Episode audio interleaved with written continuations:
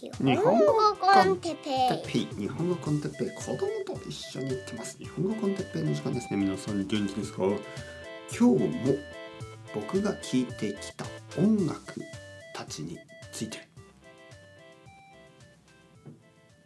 高校生。はい皆さんこんにちは。日本語 con テッペイじゃなくてピーター・バラカンじゃなくて日本語 con テッペイの時間ですね。皆さん元気ですか？えーピーター・バラカンさんのように、えー音楽について話しているポッドキャストです。これまで僕はあまり音楽の話を、えーそんなにたくさんしてこなかったですよね。えーだけど音楽というのは僕の中で本当にあの大切なもの、えーだったし今でもそうですから今でも大切なものなのでそれについてちょっと話したいと思いました。えーとですね小学生の時はちょっと悲しい音楽、ね、そういうのに惹かれ、えー中学校の時にはちょっと怒りの音楽、ね、いわゆるあのパンクロックとかを聞いてちょっとこう怒っている。でそれが自分の気持ちにすごく合っている。自分の気持ちを代弁してくれるような代わりに話して代わりに表現してくれるようなくれているようなそういう気がして嬉しくなった。まああのやっぱりこう怒りですね怒りというのを本当にあのうまく表現した文その文化的に、えーまあ、芸術的に表現したものこれがねパンクロックだと思いましたね。で高校生になるんですが高校生になるとあのまあいろいろな音楽を聴きますよね。で、えーなんかこうその頃はジャミロクワイとかねそういう人もいたしあとはあのジャミロクワイはちょっとこう、えーあれはまあアシッドジャズとか言うんですけどまあまあダンスミュージックですよねあのハウスというかあのファンクうんそうですねちょっとロックファンクハウスみたいな感じですかね。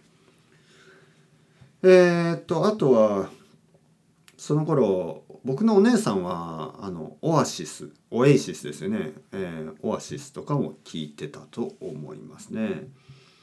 で僕はあの時はグリーンデーですねグリーンデーはいグリーンデーの「ドゥーキー」とかを聞いてそれをあのまあギターで弾いたりしてましたよね。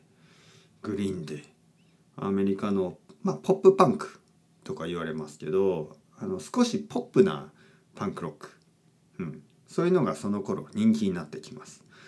えーあとはその頃まああの僕の同級生とか高校生ですね高校生の時は僕の友達とかはあのリンプビズキットとかを聞いてたんですけど僕はそんなに好きじゃなくてなんかなんか好きじゃなかった。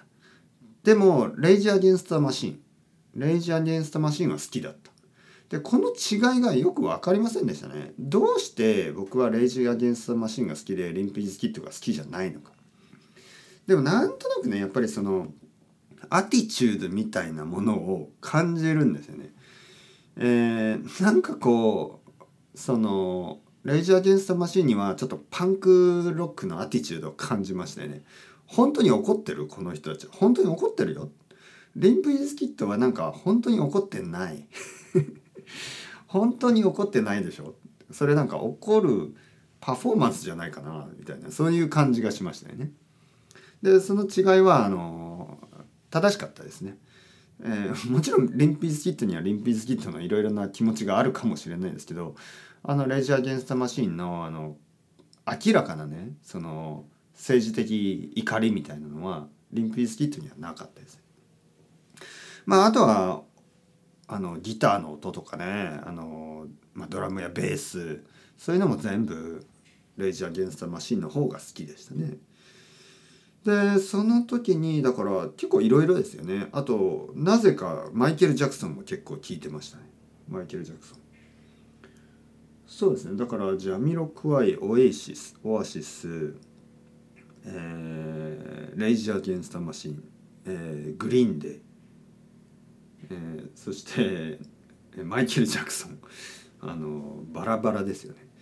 えー、日本の音楽で言えばその頃は僕は高校生ぐらいの時ですね。あの宇多田ヒカルという人がシンガーですね。彼女がデビューして、えー、ちょっとその最初のアルバムを聴きました。とてもいいアルバム。この前ね実は思い出して聞いてみたらあのすごくいいアルバムでした。なのでもし気になる人は宇多田ヒカルの一番最初のアルバム。これは本当に素晴らしいアルバムでしたね。そのそうですね。そして僕は高校生の時はあのカラオケですね。カラオケ。カラオケに行き始めるんですね、えー、友達たちと、えー、そして女の子たちと、はい、初めて会う女の子とはいつもカラオケに行ってましたね。例えば僕の友達ね。友達にちょっと頼むんですよね。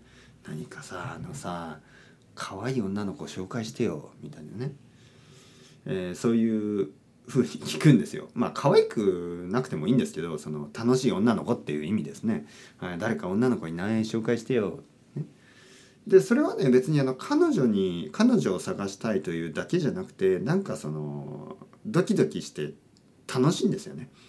自分が知らない人。で別に男でもいいんですよ。男でもいいけどなんとなくの誰かさ男友達紹介してよっていうのはちょっと変な年齢ですよね。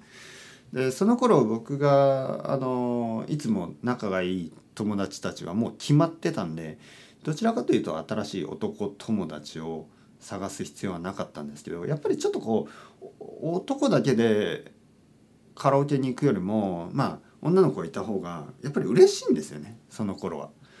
だからその特にその彼女にしたいとか彼女を探したいだけじゃなくて少しこう、まあ、楽しいパーティーをしたい。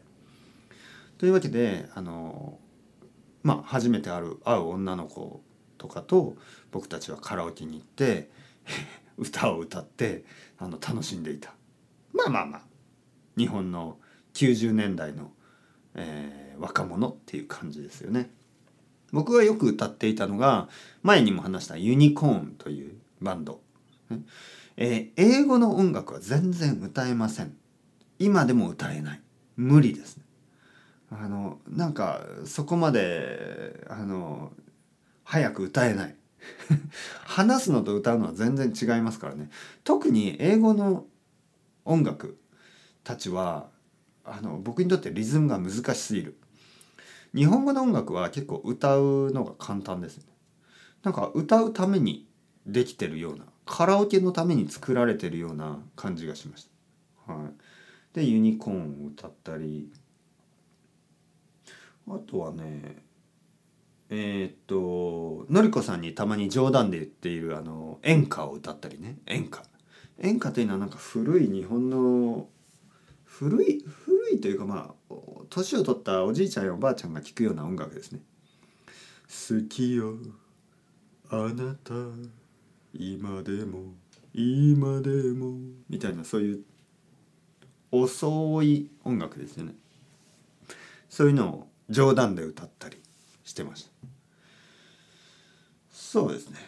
高校生の時はあとはバンドですね。自分でバンドをやりながらまあさっき話したザ・クラッシュとかそういう音楽をやったりあとはその時にですねあの x ジャパンというバンドがあるんですけど x ジャパンのあのヒデという人。